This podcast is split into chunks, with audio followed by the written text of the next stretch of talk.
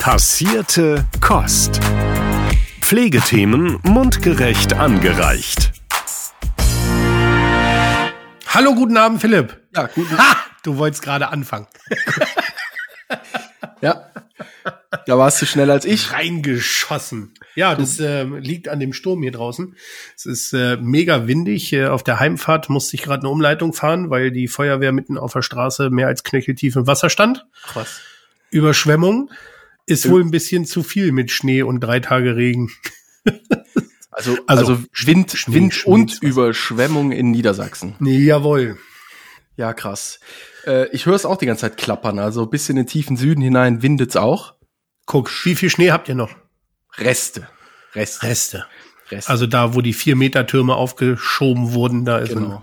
Genau. Und die schattigen Wiesen sind auch noch gut bedeckt, aber überall da, wo die Sonne schon mal hinkam und auch der Regen äh, sich nicht zurückgehalten hat, da ist er längst, längst weg. Ja. ja. Aber das interessiert mich heute alles nicht, weil ich bin total beseelt. Oh. Ich habe schon zu Abend gegessen, was selten vorkommt, wenn wir aufnehmen, aber heute hatte ich die Chance Das stimmt. und ich habe etwas Gutes aus den 90er Jahren gegessen. Und das ist auch, ich, ich stehe auch voll dahinter, dass ich das gegessen habe, auch wenn das vielleicht nicht mehr so komplett Mainstream ist. Aber ein gutes altes Döner. Sandwich-Toast von einem 30 Jahre alten Tefal-Grill. Mega. Mit Salami, Käse und Zwiebeln. Und jetzt wirst du lachen, denn ich glaube, vor zwei Wochen oder so hatte ich genau die Idee, habe auch diesen alten Sandwich-Maker rausgepult. Und ich glaube, ich habe gefühlt die ganze Woche abends so ein Sandwich Ja, gegessen. ich glaube, das war auch nicht das letzte Mal für diese Woche. Das ist so Basic Food. Das, Ja. äh, das hat mich richtig glücklich, weil es so simpel war. Leider, Man musste nicht lang nachdenken, was macht Ja. man und so. Das war, es war wirklich vielleicht nicht healthy, aber fu- funny auch ein Stück weit. Ja, absolut. Das stimmt, ja, das äh, ist cool. Das ist so ähnlich wie äh, Nudeln gebraten mit Ei. Ist auch so ein Klassiker, der einfach nicht kaputt geht, wenn es mal so richtig schnell gehen muss. Ja, oder halt nur eine Scheibe Gouda drüber Mikrowelle. Das ist, Oh, das ist schon High Class. das ist, auch, Dann aber auch Maggi. das ist, Oh, ja. Das ist der Gouda von Maggi, genau. ja, sehr schön. Gouda fix. Genau. Ja, wir, ähm, also wenn wir noch beim Wetter sind, ich freue mich äh, auf Heiligabend. Ähm, gut, wenn das hier ausgestrahlt wird, ist es schon vorbei, aber Heiligabend, ich glaube 13 Grad sind bei uns angesagt. Ich habe schon überlegt, Weihnachtsmann in kurzer Hose wird auf jeden Fall ein Highlight. Und ich denke, wir tauschen einfach den Backofen und die Gans gegen die Bratwurst und Grill aus. Ich meine, man kann bestimmt auch eine Gans auf dem Grill Ich zubereiten. fürchte, dass das echt lange dauert. Ich will Spaß. Aber es ist, es ist an der Zeit, ähm, heute ist der 1. Januar, also wir strahlen die Folge am 1. Januar aus. Es kann natürlich sein, dass äh, der eine oder andere sie jetzt auch später hört, aber viele werden sie wahrscheinlich genau heute hören. Deswegen einmal ein frohes Neues nach dort draußen. Genau, ein frohes Neues. Wir hoffen, ihr seid gut reingekommen.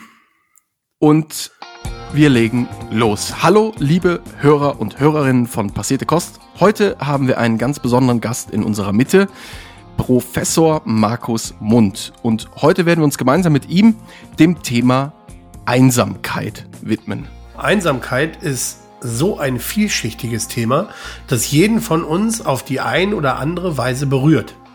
Aber wie gut kennen wir uns aus? Gibt es vielleicht auch Einflüsse auf das Gesundheitswesen? Gute Frage. Ich meine, wer denkt schon bei Einsamkeit direkt an Gesundheit? Aber wartet ab, Markus wird uns heute Abend sicher die Augen öffnen. Richtig. Und bedenk mal, Philipp, wir senden diese Folge heute am 1. Januar. Ein Tag, an dem viele vielleicht allein zu Hause, im Krankenhaus oder im Pflegeheim sind. Da hast du recht. Und daher wird es Zeit loszulegen. Herzlich willkommen, lieber Professor Markus Mund. Hallo, ein gesundes neues Jahr auch von mir an alle, die gerade hören. Hallo auch von mir, lieber Markus. Bitte stell du dich doch einmal selbst unseren ZuhörerInnen vor. Das kann ich gerne probieren. Ich bin Markus Mund, Professor für Persönlichkeitspsychologie und psychologische Diagnostik an der Universität Klagenfurt in, in Österreich. Und ich forsche unter anderem äh, zum Thema Einsamkeit, aber auch zu anderen Themen bunt gemischt aus der Persönlichkeitspsychologie, aber schon mit dem Schwerpunkt auf soziale Beziehungen und was soziale Beziehungen so mit uns machen. Okay, mega spannend. Erzähl uns doch einmal ganz kurz, wie es dazu kam, dass du dich genau auf dieses Thema Einsamkeit spezialisiert hast. Das war im Prinzip äh, ein Zufall, das war eigentlich gar nicht so geplant, wie das denn sozusagen im Wissenschaftskontext manchmal so ist. Also ich habe ähm, während meiner, während meiner Promotionszeit ähm, einen Artikel geschrieben, wo Einsamkeit so eine Variable von ganz vielen war, die wir uns angeschaut haben. Und äh, wie das dann immer so ist, man schreibt uns so im Artikel auf, was man schon über die einzelnen Variablen alles so weiß. Und ähm, dann ist uns aufgefallen, dass es zu einem bestimmten Aspekt, den wir beleuchten wollten, gar nicht viel gibt zur Einsamkeit. Also wir konnten da gar nicht so wirklich viel schreiben, weil das noch gar nicht bekannt war, weil es keine, keine Studien dazu gab. Und ähm, da habe ich schon erstmal gedacht, oha, das ist ja interessant, dass es da so eine, so eine Lücke gibt.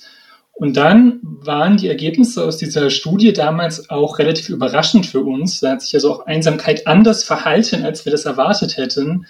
Und äh, da habe ich dann gedacht, das scheint doch ganz spannend zu sein und wollte nochmal schauen, was da eigentlich genau los ist und warum die Ergebnisse so sind, wie sie geworden sind. Und ähm, so kam das dann Stück für Stück sozusagen, dass ich mich immer mehr in diese Nische reingegraben habe. Okay, dann bleiben wir doch mal in der Nische. Äh, Markus, wie definierst du Einsamkeit in deiner Forschung? Und gibt es Unterschiede zwischen objektiver und subjektiver Einsamkeit? Ja, also die gibt es auf jeden Fall. Und es ist auch ganz wichtig, das, ähm, das, das zu beachten und zu berücksichtigen. Und Einsamkeit, also damit, damit wir in der Forschung sozusagen, wenn wir Einsamkeit sagen, dass wir wissen, dass wir das Gleiche meinen, gibt es so eine Standarddefinition. Ähm, und die besagt, dass Einsamkeit ein subjektiv empfundener Mangel in den eigenen sozialen Beziehungen ist. Und dieser Mangel kann sich beziehen entweder auf sogenannte quantitative Aspekte, also ich habe nicht so viele soziale Beziehungen, wie ich gerne hätte, und oder, und das ist noch viel wichtiger, auf qualitative Aspekte, und zwar vor allem auf sogenannte kommunale qualitative Aspekte. Da geht es also darum, dass die Beziehungen, die ich habe, sich für mich subjektiv nicht nah genug, nicht eng genug, äh, nicht intim genug anfühlen, dass sie sich irgendwie leer anfühlen insgesamt. Das heißt, mir fehlt da irgendwas in diesen Beziehungen, was so Nähe und, und, und, und Zusammensein quasi angeht diese Definition sagt ja schon ganz konkret aus, dass es eben ein subjektiv wahrgenommener Mangel in den sozialen Beziehungen ist. Und ähm, das heißt, Einsamkeit per se ist auch wirklich erstmal ein rein subjektives Phänomen. Mhm. Und davon ganz klar zu unterscheiden ist dann eben sowas wie die soziale Isolation zum Beispiel. Das ist dann wirklich der Umstand, wenn Personen tatsächlich auch von außen betrachtet nur ganz wenige soziale Kontakte haben oder ganz wenige soziale Beziehungen. Mhm. Also ich kann das sozusagen, soziale Isolation kann ich relativ gut sehen und relativ gut beobachten. Einsamkeit, kommen wir vielleicht noch drauf zu sprechen, ist es schwieriger. Und das bedeutet auch, also wenn es diese Trennung gibt, müsste es ja auch so sein, tatsächlich ist es auch so, äh, empirisch, also auf, aufgrund der, oder was man in, in vielen Studien schon zeigen konnte, dass tatsächlich der Zusammenhang zwischen Einsamkeit und so zählbaren, beobachtbaren ähm, Indikatoren von sozialer Einbettung, also sowas wie ähm, Netzwerkgröße, also so Anzahl sozialer Kontakte pro Tag oder sowas, das korreliert oder das hängt alles nur relativ schwach mit Einsamkeit zusammen. Dass also wirklich sein kann, dass es eine Person gibt, die ganz, ganz viele soziale Kontakte hat und, und ständig unter Leuten ist und trotzdem Einsamkeit erlebt.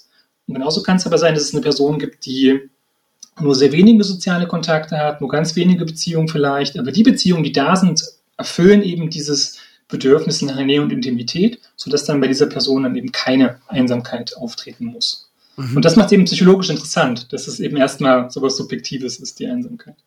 Ja, absolut. Das ist sehr spannend und absolut nachvollziehbar und wir kommen da mit Sicherheit später nochmal genau auf diesen Punkt auch zurück, wenn wir vielleicht mal auf den beruflichen Kontext schauen ähm, wo wir vielleicht auch erleben, dass es große Netzwerke gibt und dass man vermeintlich ganz, ganz viele Kontakte hat und die man auch zählen kann, aber dass vielleicht bestimmte Bedürfnisse gar nicht erfüllt werden und im Umkehrschluss, dass dann trotzdem sehr einsame Menschen sein können, aber mal grundsätzlich der Blick von außen auf unsere Gesellschaft und vielleicht auch auf Forschungsergebnisse, die du und dein Team in den letzten äh, Jahren auch sammeln konnten. Welche Rolle spielt denn Einsamkeit in unserer Gesellschaft und wie weit ist Einsamkeit verbreitet?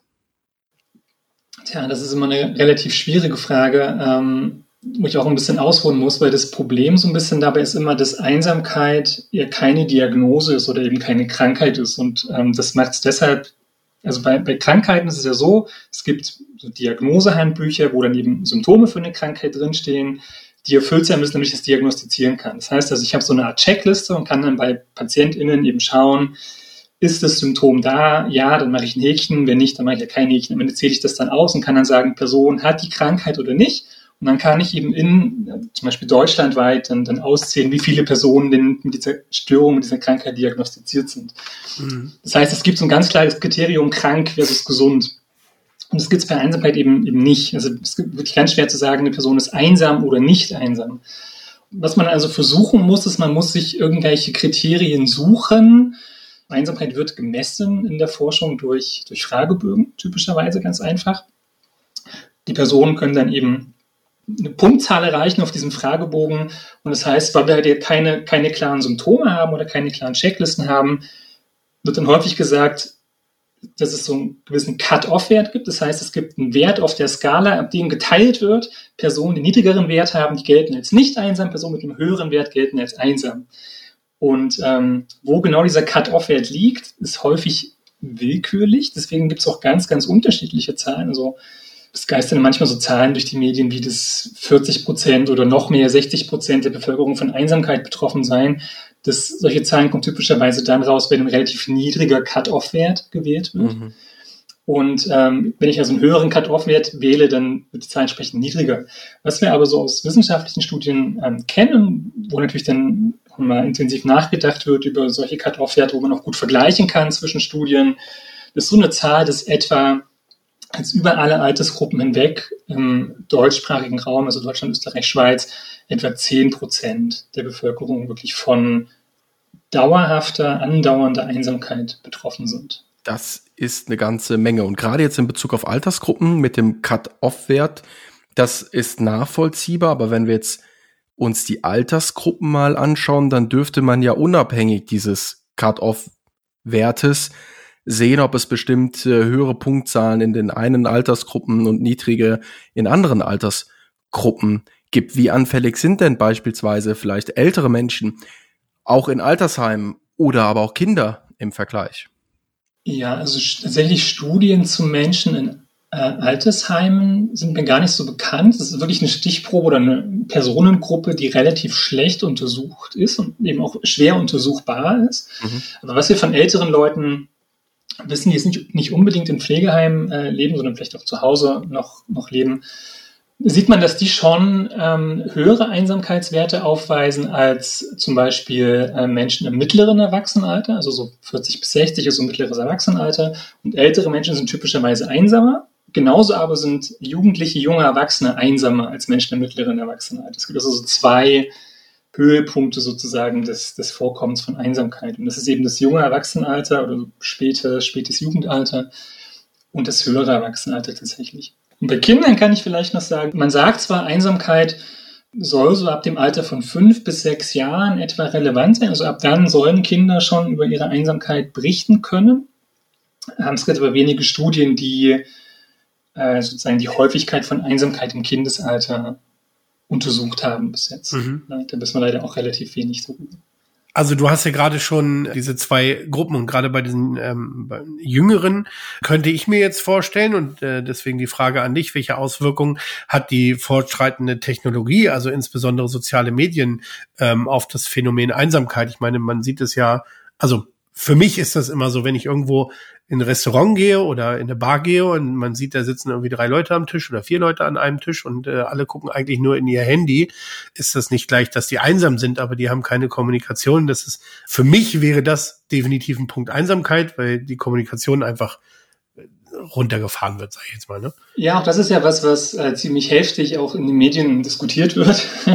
Und ja. äh, aus Forschungsperspektive bin ich immer ein bisschen frustriert, wie tatsächlich die Befunde dazu aussehen. Die sind nämlich ähm, erstens sehr, sehr durchmischt und zweitens basieren die häufig auf Studien, die nicht so richtig gut sind oder nicht dazu geeignet sind, diese Fragestellung, ob Medien oder Mediennutzung wirklich einsamer macht, ähm, gut zu untersuchen. Es gibt einige Studien, die zeigen, ja, Mediennutzung hängt mit Einsamkeit zusammen, also mit höherer Einsamkeit zusammen. Andere zeigen, nein, da gibt es keinen Zusammenhang. Und wieder andere Studien zeigen, es gibt einen negativen Zusammenhang sogar. Also soziale Medien könnten unter Umständen sogar vor Einsamkeit schützen. Ja. Okay. Das heißt ja wirklich die ganze Palette an Forschungsbefunden, wie gesagt, auf es gibt auch viele Studien dazu, aber die sind alle methodisch durchaus ausbaufähig. Es gibt aber eine Idee, die in den letzten Jahren sich mehr und mehr etabliert hat und die vielleicht wirklich so, so einen Schlüssel zu diesem Phänomen bietet. Ähm, da geht es nämlich darum, wie die Medien eben genutzt werden. Also nicht die Mediennutzung als solche problematisch oder gefährlich ist, sondern dass es eben auch darauf ankommen kann, wie die Medien genutzt werden. Also die Idee ist dann, dass Menschen, die soziale Medien äh, aktiv nutzen, um Beziehungen ähm, zu pflegen, also Beziehungen, ja. Entweder neue Beziehungen aufzubauen, ne? also quantitative Aspekte von Beziehungen, oder bestehende Beziehungen zu intensivieren und zu pflegen, also dieser qualitative Aspekt von Beziehungen. Wenn das so genutzt wird, dann kann das durchaus einen äh, schutz, schützenden Effekt haben gegen Einsamkeit. Wenn aber wiederum soziale Medien nur genutzt werden, sozusagen auf so eine konsumorientierte Weise, also ich schaue mir Profile von anderen an, ich lese mhm. immer nur irgendwas von anderen, ich, ich vergleiche mich auch vielleicht selber immer mit anderen, dann könnte es durchaus sein, dass das äh, ein Risikofaktor für Einsamkeit darstellt, diese Art der Nutzung. Ja. Aber ich glaube, es ist ganz interessant, auch was du gesagt hast, Sören, dass, dass du gesagt hast, für dich wäre das so ein Einsamkeitstrigger sozusagen. Subjektiv. Und ich glaube, ja, das kann ich, ich glaube, ich kann, ich kann das auch gut nachziehen, aber ich glaube, das hat auch ein bisschen damit zu tun, dass wir ja jetzt noch zu einer Generation gehören, die sozusagen jetzt nicht aufgewachsen ist mit diesen ganzen Social Media Geschichten. Das stimmt. Und möglicherweise ändern sich, also wir haben auch andere Standards, andere Erwartungen an Beziehungen, als das ja. junge Menschen klingt das so, als wären wir total alt, aber, ja. aber die, die, jungen Menschen von heute möglicherweise haben einfach andere, andere Erfahrungen, andere ja. Standards und jetzt sind vielleicht andere Dinge auch wichtig. Von daher, ich glaube, es gibt noch keine Generation, die über die nachfolgende Generation gesagt hat, die machen das gut, die machen das besser. Irgendwie ist es, ist es ja immer nur der Tenor, heute ist alles schlechter, es geht alles den Bach runter. Ja, ja, und früher ähm, war sowieso alles besser. Genau. Aber es, es ist auch lustig, was du gerade sagst, weil tatsächlich ist es so, also ne, ich habe die Frage gestellt, habe meine subjektive Wahrnehmung in der Bar gesagt und habe natürlich in dem Moment noch mehr drüber nachgedacht.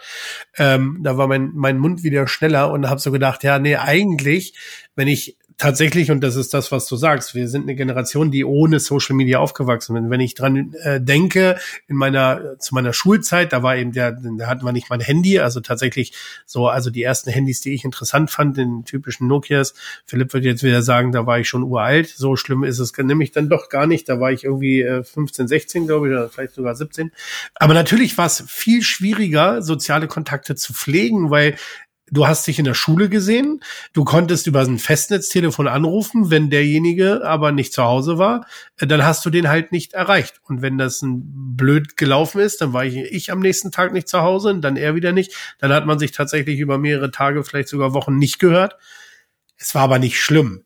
So, heute ist es ja häufig so, hey, du hast meine Nachricht gelesen, jetzt schon 24 Stunden her, was ist los? Redest du nicht mehr mit mir? Äh, nee, ich habe einfach auch andere Dinge zu tun. Aber so, natürlich ist diese Kontaktpflege deutlich einfacher durch Social Media, durch die Handys. Philipp und ich kennen das ja nun auch zu gut ähm, mit einer bundesweit agierenden Firma. Wir hatten viele Kollegen, wo man gesagt hat, ja, das kann man vielleicht annähernd auch als einen Freund bezeichnen oder so, aber die waren halt teilweise wirklich in der ganzen Republik verteilt.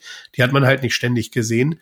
Man hat sich dann aber natürlich über soziale Medien oder eben übers, übers Handy ähm, einfach trotzdem kontaktieren können. Ja, es ist am Ende ganz sicher die, eine Typfrage und eine Frage auch, ja. wie nutze ich was. Diese Entwicklungen passen ja auch zu unserer Welt, wie sie sich entwickelt, zu einem Großteil. Ja. Wenn ich mir überlege, man wohnt weit entfernt der Heimat und hat trotzdem die Chance über soziale Medien, über diese Plattformen weiterhin am Leben der Schulfreunde oder der Familie teilzuhaben, weil man sieht, wie verbringen die ihren Alltag und man sieht mal, wie der Weihnachtsbaum jetzt geschmückt wurde oder wie die Kinder sich über die Geschenke ja. freuen oder sowas. Das kriegt man mit. Das ist das, was uns die Technologie auch bringt.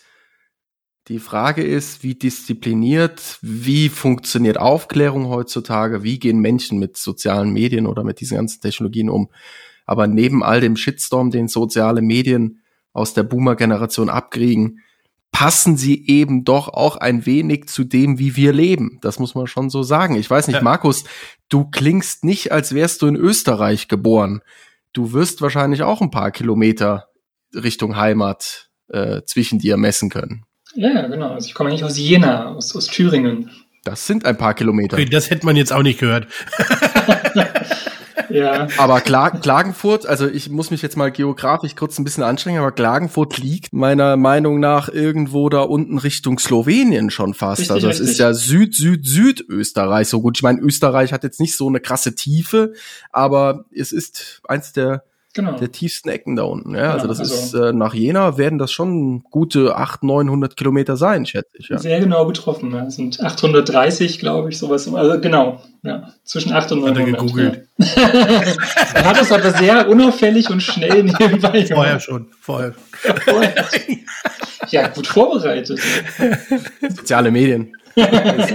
Nein, ich glaube, aber das ist ja mal gut zu erwähnen, weil ich, ja, ich garantiere, ich ertappe gerade ganz viele, die zuhören von Österreich kennen die Menschen doch nur Sölden, Meierhofen und das Zillertal. Ja. Tirol ist einigen noch ein Begriff.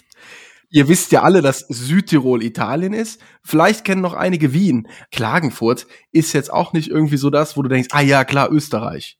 Oder? Du hast vollkommen recht, Philipp. Also für mich äh, gibt es irgendwie, ja, gefühlt auch irgendwie drei, vier Dinge aus Österreich, die man kennt. Ähm, und das war's. Bin ich, bin ich bei dir. Die Nähe zum Meer, nutzt man die aus, wenn man in Klagenfurt lebt? Also die slowenische Küste müsste ja oder ist ja nicht so weit entfernt. Urlaubsmäßig Kroatien ist wahrscheinlich the place to be. Genau, äh, Kroatien, Norditalien, äh, Slowenien, ist alles nah dran. Da wir, wir sind jetzt 2021 nach Klagenfurt äh, gekommen, das heißt, wir haben noch ein bisschen Kärnten vor uns, können hier noch ein bisschen erkunden erstmal, aber dann, also die, meine ganzen Kolleginnen, die schon ewig, ewig hier sind oder die auch äh, von hier kommen, die können dann immer nur müde lächeln, wenn ich sage, ja, wir fahren im Urlaub, weiß ich nicht, 50 Kilometer ins nächste Tal, ja, so ungefähr. Aber die waren da halt alle schon tausendmal. Kärnten ist das, ist ein Bundesland, genau, gell? Kärnten ist ja, das Bundesland. Ja. Ja, aber noch ein bisschen Geografie eingelegt. Und ähm, ist es deine erste Professur in Klagenfurt? Ja, ich war bis 2021 als äh, Postdoc in Jena an der Friedrich-Schiller-Universität und genau bin dann nach Klagenfurt gegangen. Und als frischer Professor, wie ist das jetzt? Da plant man schon die nächsten Stühle oder bleibst du erstmal in Klagenfurt? Solange ich hier bleiben darf, bleibe ich hier. Es ist sehr, sehr schön in Klagenfurt. Ja. Äh, von daher, es ist eine, natürlich landschaftlich total toll. Die Menschen sind, äh, sind toll hier. Äh, von daher kann ich nur Gutes von Klagenfurt und von Kärnten erzählen. Ähm, und da will man natürlich auch erstmal bleiben. Sehr gut. Zurück zum Thema. Markus, was können wir als Individuen dazu beitragen, die Einsamkeit von Mitmenschen ähm, ja, in unserer Umgebung zu verringern. Das setzt natürlich erstmal voraus, dass wir Einsamkeit bei unseren Mitmenschen überhaupt erkennen können. Und da ja. geht's schon los. wir hatten drei Stunden Zeit für den Podcast, oder? Wie war das? Ja, auch, auch fünf. Ist kein zweieinhalb, also da müsste man dann schon fertig sein. Das Problem sozusagen äh, ja wirklich, dass Einsamkeit erstmal subjektive Angelegenheit ist. Ja? Und ähm, ja. jetzt ist es natürlich so, dass das, wir dann nicht genau wissen, wie sich dann Einsamkeit tatsächlich irgendwie, ob sich es überhaupt beobachten lässt und ähm, zweitens auch, wodurch es sich beobachten ließe. Was natürlich immer schon eine Idee war, dass man untersucht hat, gibt es denn so bestimmte ganz offensichtliche Risikofaktoren, wie zum Beispiel Alter, wie Geschlecht zum Beispiel, wie ähm, Bildung, Einkommen und sowas. Und na, ne, um eben so mögliche Risikogruppen irgendwie abgrenzen und ausmachen zu können. Und ja, das geht, aber es geht relativ schlecht. Also wir wissen, dass ähm, Menschen mit höherer Bildung zum Beispiel im Durchschnitt weniger von Einsamkeit betroffen sind. Wir wissen, dass Menschen in Partnerschaften im Durchschnitt weniger einsam sind als Menschen ohne Partnerschaft oder verwitwete Menschen zum Beispiel. Wir wissen eben auch, dass jüngere Menschen tendenziell etwas weniger einsam sind als ältere Menschen. Auch das.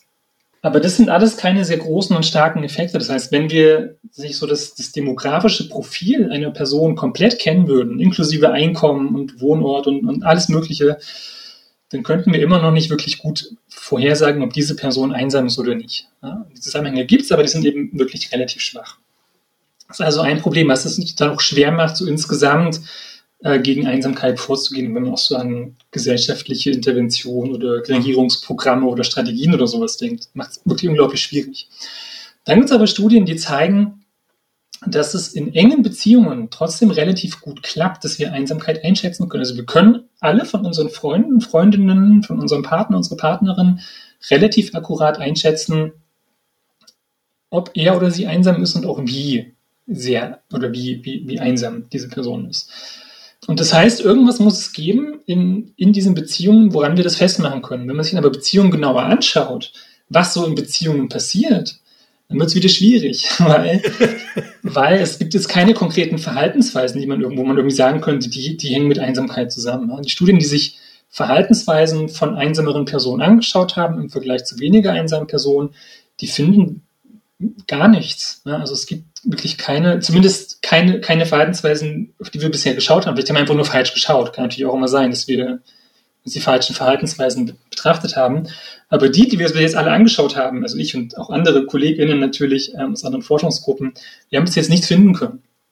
Und wir wissen auch, dass einsamere Menschen zum Beispiel am Tag nicht häufiger allein sind, nicht mehr Zeit allein verbringen als weniger einsame Menschen, haben wie gesagt auch nicht weniger soziale Kontakte pro Tag als weniger einsame Menschen. Und auch wenn man sich so, wir haben uns das mal angeschaut für Partnerschaften zum Beispiel, haben uns angeschaut, ob ähm, einsamere Menschen vielleicht häufiger streiten in ihren Beziehungen ähm, oder ob auch so das, ähm, die, die Intimität vielleicht leidet. Und was wir gefunden haben, ist, einsamere Menschen berichten mehr Konflikte in, sozial, äh, in ihren Partnerschaften tatsächlich, aber deren Partner berichten das nicht. Das heißt also, einsamere Menschen scheinen mehr Konflikte wahrzunehmen, das wird aber nicht sozusagen bestätigt durch den anderen Partner. Ja, und, und was Sexualität angeht zum Beispiel, haben wir auch überhaupt nichts gefunden. Es gibt keine Zusammenhänge, dass, dass irgendwie einsamere Menschen weniger Sex hätten oder so in ihrer Partnerschaft. Gibt's nicht. Also wirklich überhaupt kein, kein, kein Zusammenhang da.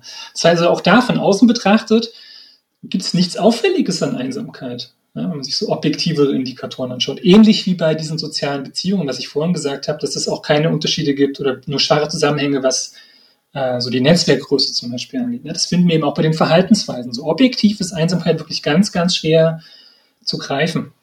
Und trotzdem ist es eben so, dass in engen sozialen Beziehungen das relativ gut klappt, dass wir Einsamkeit von anderen einschätzen können. Woran das liegt, wissen wir nicht, aber es funktioniert. Das können wir, da haben wir jetzt mehrere Studien, die das gezeigt haben. Das heißt also, da kann man auch so ein bisschen vielleicht den, den Druck rausnehmen, dass wir jetzt nicht unbedingt dafür verantwortlich sind, dass unsere äh, Nachbarn oder, irgendwie ganz entfernte Bekannte oder so, dass, dass wir dafür sorgen müssen, dass die nicht so einsam sind. Aber wir können natürlich immer direkt im Umfeld anfangen. Ja? Also direkt natürlich in der Partnerschaft, bei Freunden, Freundinnen, bei Menschen, mit denen wir eben relativ engen Kontakt haben. Aber da können wir es gut einschätzen. Und dann ist es wichtig, die eigentliche Frage war ja, was kann man machen gegen Einsamkeit mit den Menschen? Was man auch im Hinterkopf behalten muss, also einsamere Menschen sind tendenziell auch schüchtern, nach innen gekehrt eher, ähm, auch eher ängstlich, haben auch häufig die Erwartung, abgelehnt zu werden von anderen. Das heißt also, man kann auch nicht von einsameren Menschen erwarten, dass sie jetzt proaktiv nach Hilfe suchen, dass sie wirklich jetzt rausgehen und sagen, hey, pass auf, können wir mal reden, mir geht's gerade nicht so gut. Mhm. Das machen einsamere Menschen. Das wäre sehr untypisch, wenn sie das tun. Ja? Und das heißt, was wir dann eben machen können, als, als sozusagen als Gegenentwurf ist, dass wir selber eben in unserem Umfeld schauen können, wo haben wir das Gefühl, wo könnte vielleicht gerade so eine Einsamkeit aufkommen oder wer könnte einsam sein, wer könnte eben diesen Mangel vielleicht gerade empfinden und dann selber Gesprächsangebote machen und selber sagen, komm, lass mal was zusammen machen oder lass uns mal reden lass, oder einfach anrufen. Ähm, das kann häufig auch schon helfen. Also Angebote schaffen, Gesprächsangebote, Begegnungsangebote, das sind, glaube ich, Dinge, die so im Alltag jetzt ganz gut funktionieren wer ist denn verantwortlich dafür? Ist es wirklich, sind, sagen wir mal, wenn, wenn wir drei uns jetzt mal als nicht einsame Person betrachten, sind wir drei denn dafür verantwortlich, die Einsamkeit anderer zu identifizieren oder sind es vielmehr die Einsamen, die die eigene Verantwortung tragen, sich zu melden, wenn sie Einsamkeit verspüren? Und das hast du eigentlich ähm, schon beantwortet, aber kannst du dem nochmal so zustimmen? E-, eben mit Bezug auf das, was du gesagt hast, eben, dass es primär schüchterne Personen sind, die Personen, die häufig Einsamkeit eben verspüren, vielleicht nicht die extrovertierten Menschen sind, denen es besonders leicht fällt, auf andere zuzugehen. Ja, so eine Verantwortungsfrage ist natürlich wirklich schwierig, weil sich ja, wenn man es jetzt einmal so überträgt auf, auf, auf, psychische Störungen zum Beispiel, da kann man ja auch schlecht sagen, die depressiven Personen sind dafür verantwortlich oder das Umfeld ist dafür verantwortlich. Ähm, ich glaube, es ist halt wirklich so, wie ihr das am Anfang auch gesagt habt, es ist ein unglaublich komplexes Phänomen und es gibt da so viele, es geht ja schon noch dabei los, dass wir gar nicht na, eben genau sagen können, warum Leute eigentlich einsam werden. Also es gibt, was für eine Person total einsamkeitsauslösend sein kann und ganz schlimme Episoden oder eine dauerhafte Einsamkeit anstoßen kann, das lässt die andere Person vielleicht komplett kalt. Also auch da geht's ja schon los, dass, dass es so ganz unterschiedliche äh, Bedingungen gibt, unter denen Einsamkeit auch entsteht und wirklich eben sehr individuelle und persönliche Bedingungen. Und ähm, von daher ist es ja nichts, was irgendwie selbst gewählt oder in der ähm, Verantwortung der Person jetzt selber wäre. Ja, das ist hm. sehr schwierig. Und ich glaube, was so Mitmenschen, also oder was wir jetzt als Verantwortung hätten, ich glaube aber, das ist was, was, was man ohnehin so als Verantwortung in sozialen Beziehungen hat. Denn natürlich mhm. wollen wir ja auch, oder es ist ein Stück weit auch unser, ja, wahrscheinlich unser Anspruch, dass, dass es eben unseren Mitmenschen um uns rum, dass wir dir nicht zur Last fallen, dass wir dir nicht stressen, sondern dass wir vielleicht auch ein bisschen für, für gute Momente sorgen. Ja. ja. Und da fällt es natürlich auch mit rein, dass wir sozusagen auch da sind für Gesprächsangebote oder eben die Hand rausstrecken, für, um möglicherweise Gespräche zu führen, die die Einsamkeit dann unterbinden können. Aber ich glaube auch nicht, dass jetzt Personen, und wenn man jetzt bei uns bleibt, dass wir jetzt eben, wie gesagt, für die Einsamkeit oder Nicht-Einsamkeit äh, in der ganzen Nachbarschaft verantwortlich sind. Das wäre ja auch zu viel Last einfach auch für einzelne Personen, wo man dann schauen muss, dass man nicht wieder andere Probleme schafft, durch so ein Überladen von Verantwortung. Ja, von daher ist es wirklich eine ganz, ganz schwierige Frage. Also ich würde jetzt nicht sagen, dass tatsächlich Personen selber für ihre Einsamkeit verantwortlich sind. Ich glaube ja. aber auch nicht, dass das Umfeld allein dafür verantwortlich ist, die Leute vor Einsamkeit zu bewahren oder, oder wieder rauszuholen. Denn was man natürlich auch sagen kann, ähm, gerade was so Beziehungserwartungen angeht, ja, vielleicht kennt es kennt ihr das oder kennt es manche HörerInnen auch jetzt von der vergangenen Weihnachtszeit? Das ist ja auch eine Zeit, wo man viel mit so eigentlich unausgesprochenen Wünschen konfrontiert wird. Ja, wenn dann zum Beispiel die Eltern ärgerlich sind oder traurig sind, dass man sich nicht gemeldet hat, dass man nicht angerufen hat.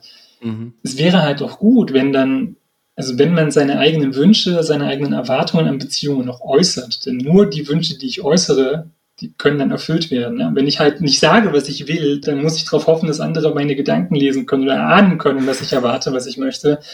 Also insofern ist vielleicht schon noch ein Stück Eigenverantwortung, die wir aber alle auch dann haben, mhm. dass wir vielleicht uns auch trauen müssen zu sagen, was wir eigentlich in Beziehungen wollen oder was wir erwarten voneinander. Ja? Und dann ist natürlich die Verantwortung, Verantwortung auch wieder bei, bei allen anderen um uns herum, dann möglicherweise diese Wünsche auch zu erfüllen, sofern sie realistisch sind ja, und sofern sie irgendwie erfüllbar sind, zumindest ein Stück weit. Ja. Und ich glaube, wenn sowas gelingen würde, dass man ähm, wirklich äußern kann, was man möchte, was man sich wünscht, was man erwartet und das andere auch bereit sind, darauf einzugehen, dann glaube ich, wäre schon, selbst wenn es jeder nur in seinem kleinen Umfeld macht, in seinem kleinen Kreis macht, dann wäre, glaube ich, schon wirklich viel getan für das allgemeine Wohlbefinden und eben auch für das Bekämpfen von Einsamkeit in diesem kleinen Kreis erstmal. Ja, aber wenn es viele kleine Kreise sind, ist es am Ende auch ein sehr großer Kreis. Ja, das stimmt. Was ich noch spannend finde, Markus, wäre, Gibt es einen Zusammenhang zwischen Einsamkeit und bestimmten Erkrankungen? Ja. Oder vielleicht vorweg, Markus. Kann man an Einsamkeit sterben? Ja, auch das ist gar nicht so einfach zu sagen. Also, was man prinzipiell sagen kann, ja, also Einsamkeit hängt mit einigen sowohl körperlichen als auch ähm, psychischen Störungen zusammen. Also zum Beispiel ist immer so die Idee, dass Einsamkeit einhergeht mit einer chronisch erhöhten Aktivität des Stresssystems oder der Stressachse im Körper. Ne? Also Einsamkeit, Einsamsein ist buchstäblich stressig. Ähm, und das wirkt sich dann wieder aus auf so gewisse Regulation von Hormonen und, und so weiter und so weiter. Es hat eine ganz lange Rattenschwanz von anderen Dingen, die es dann mit sich, mit sich bringt, ja. sozusagen. Äh, was dann zu Krankheiten sich führen kann. Ja? Eben zum Beispiel sowas wie erhöhtes Risiko für Herz-Kreislauf-Erkrankungen. Was man auch weiß, ist, dass Entzündungsmarker bei ein, chronisch einsamen Personen erhöht sind mhm. ähm, und so einige Sachen mehr. Ja? Und ähm, wissen auch, dass Einsamkeit mit äh, schlechterem Schlaf einhergeht. Und natürlich, ne, wenn man nicht regenerieren kann im Schlaf, dann hat es auch wieder Konsequenzen für das, äh, für das weitere Leben oder erstmal für den Tag danach. Und wenn es dann eben mal wieder ist, dann natürlich auch langfristige Konsequenzen. Und so psychisch ist es so, dass Einsamkeit ein wichtiger Risikofaktor ist für Depressivität zum Beispiel. Es wird auch diskutiert äh, in der Literatur im Moment, ob Einsamkeit auch ein Risikofaktor für Alzheimer-Erkrankungen sein könnte oder andere Demenzerkrankungen.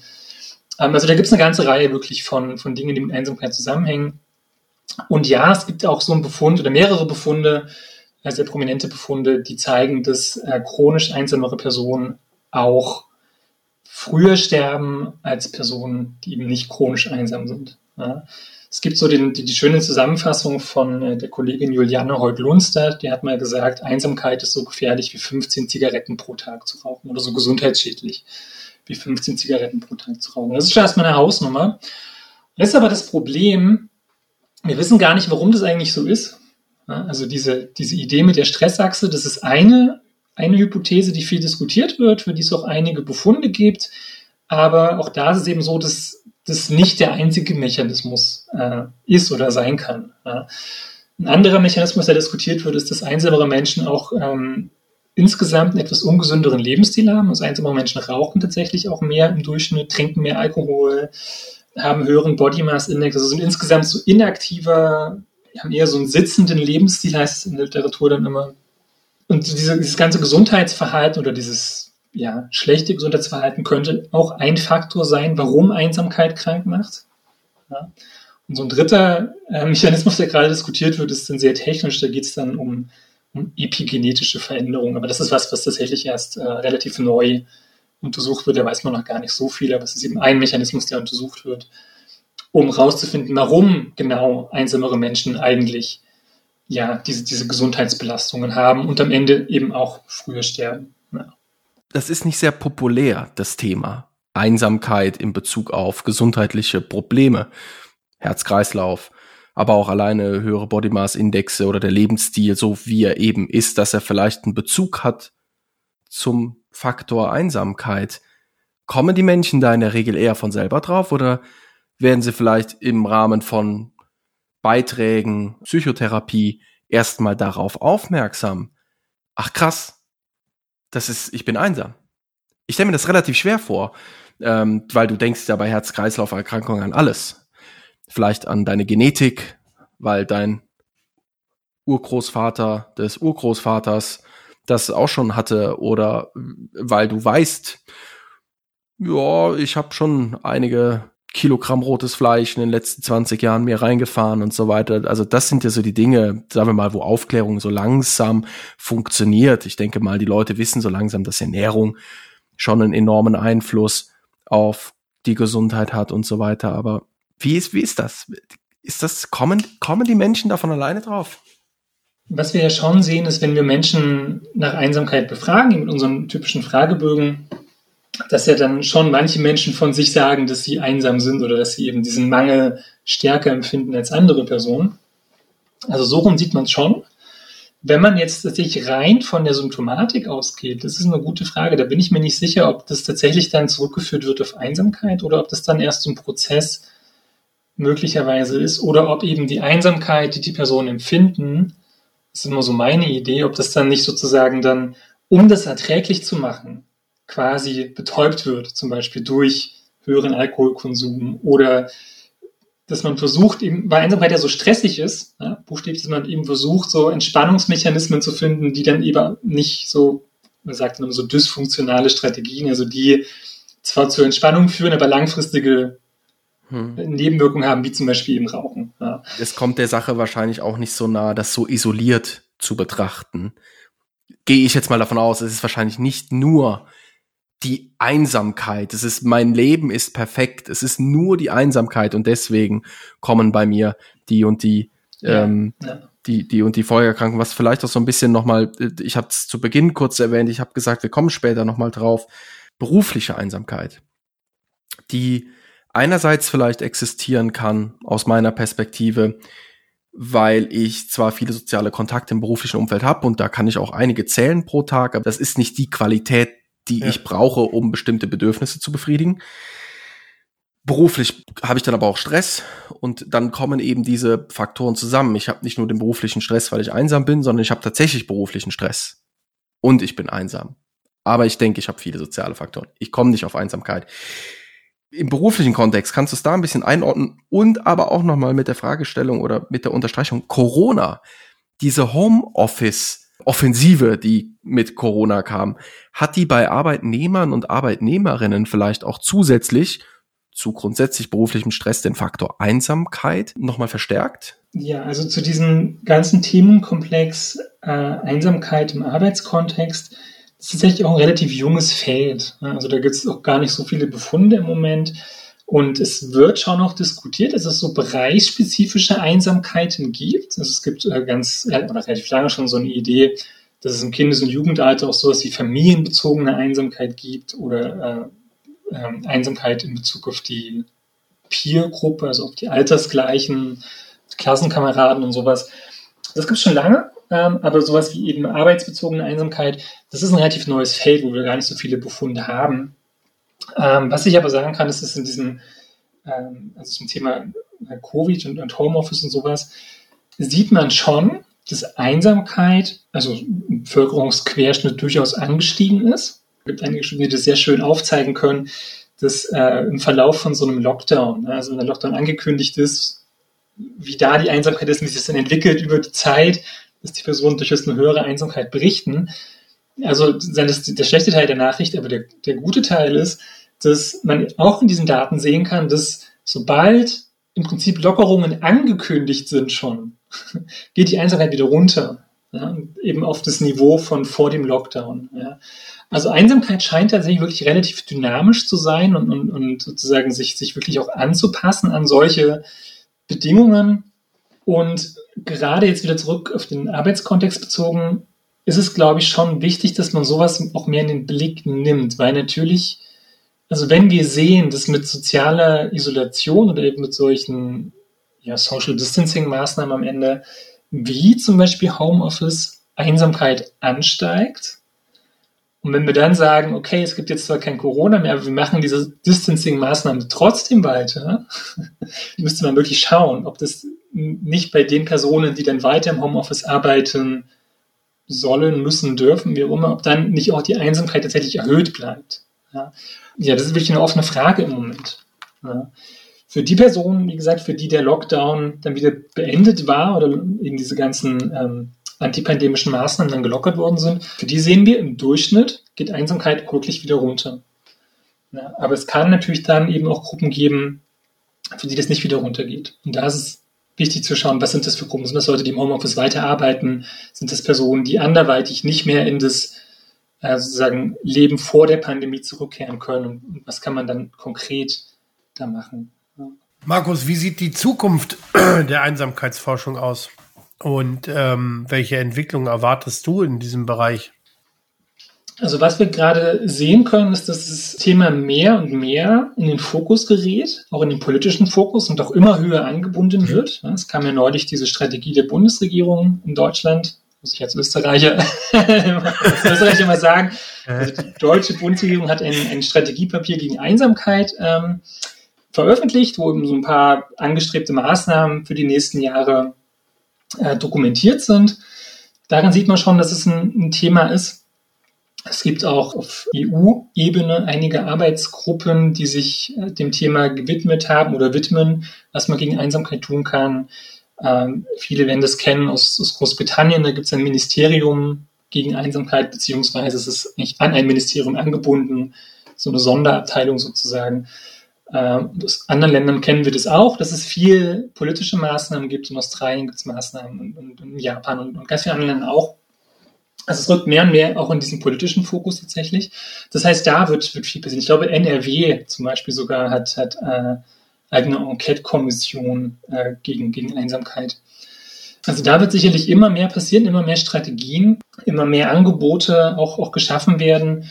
Ähm, ich glaube, es wird mehr darum gehen, das ist zumindest der Trend, den man jetzt so sehen kann, es wird mehr darum gehen, zu schauen, ob man nicht doch irgendwie Risikogruppen identifizieren kann oder besser identifizieren kann als jetzt. Und es wird vermutlich auch noch mehr um gesundheitliche Konsequenzen gehen, also dass rausgearbeitet wird, was für Mechanismen führen denn wirklich dazu, dass einzelne Menschen krank werden und früher sterben. Mhm. Sowas werden wir viel sehen und wirklich Interventionsforschung auf ganz, ganz vielen Ebenen. Es fängt an, zum Beispiel damit, dass auch städtebaulich, also es gibt tatsächlich einige Städte deutschlandweit, die überlegen, was können wir denn tun, ne, damit die Stadt freundlicher, geselliger oder, oder gemeinschaftsförderlich wird sozusagen. Was können wir einfach auch an, an, an räumlichen Maßnahmen schaffen? Ne? Wie können wir zum Beispiel neue, neue Wohnungen bauen oder neue Häuser bauen, wo mehrere Wohnungen da drin sind? Was gibt es da zu beachten möglicherweise?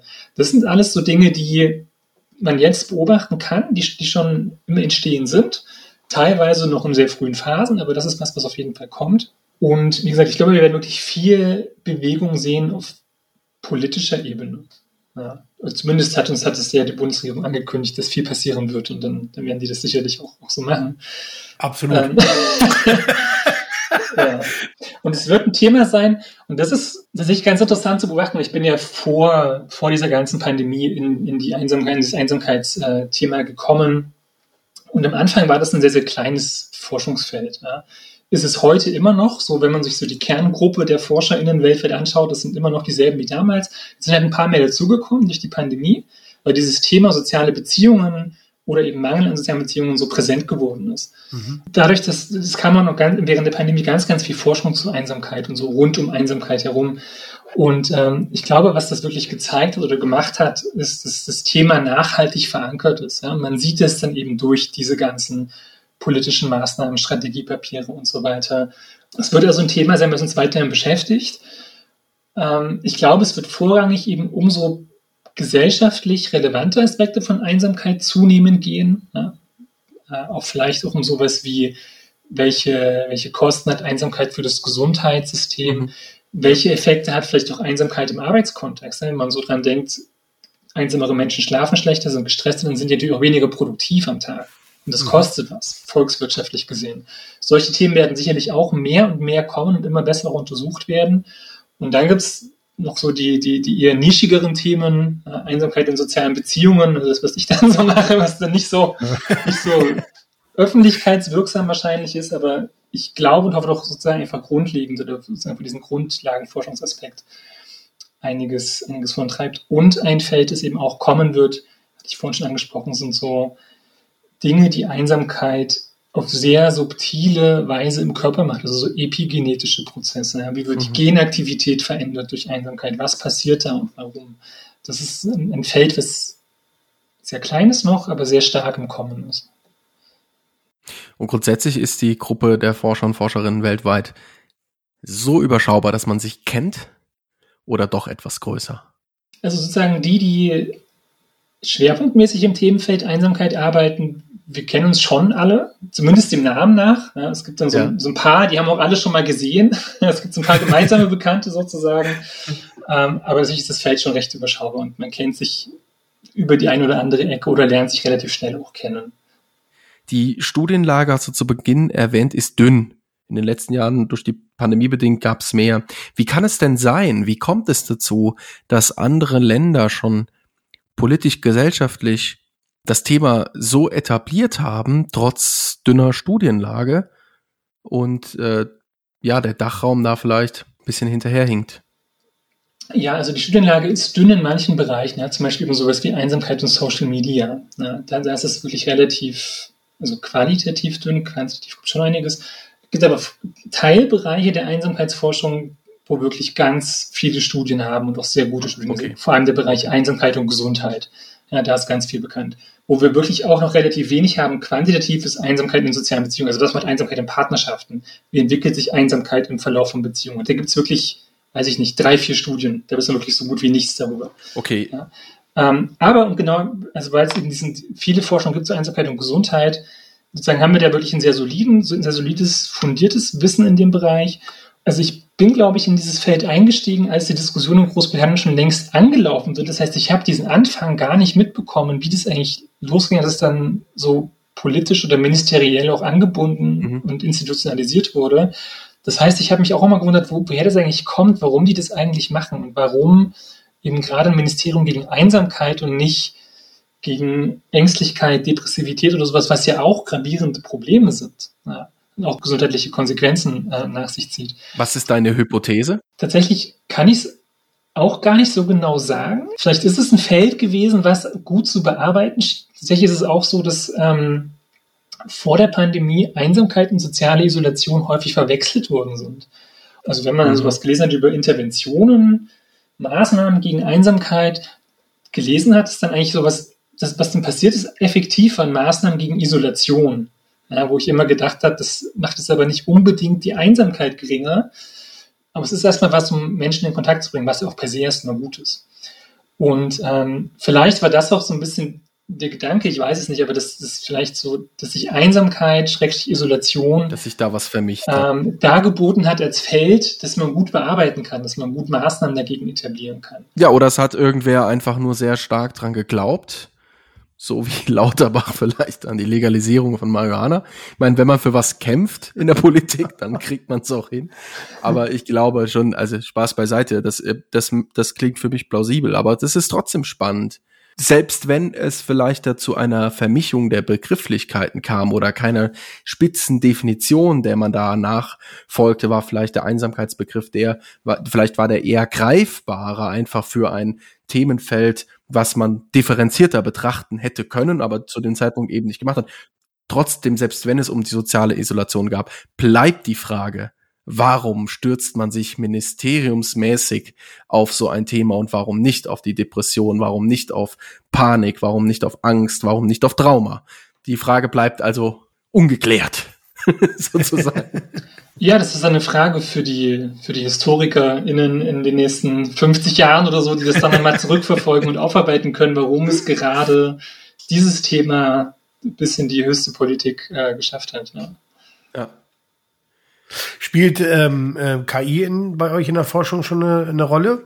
Also so prinzipiell ja, das kommt immer mehr. Es geht äh, sich in Richtung, es gibt jetzt zunehmend auch Anwendungen von ähm, Machine Learning Algorithmen, also schon so eine Art künstliche Intelligenz, die versucht, aus Mustern in Daten Vorhersagen zu treffen. Es gibt zum Beispiel mhm. eine ganz tolle Studie auch zu, zu Einsamkeit, äh, wo Personen mehrmals am Tag kurzen Fragebogen, aber ich habe so kurz war der gar nicht in dem Fall, aber mehrmals am Tag Fragen beantwortet haben zu ihrer Einsamkeit, zu ihrer Stimmung, in welcher Situation sie gerade sind und so weiter und so weiter.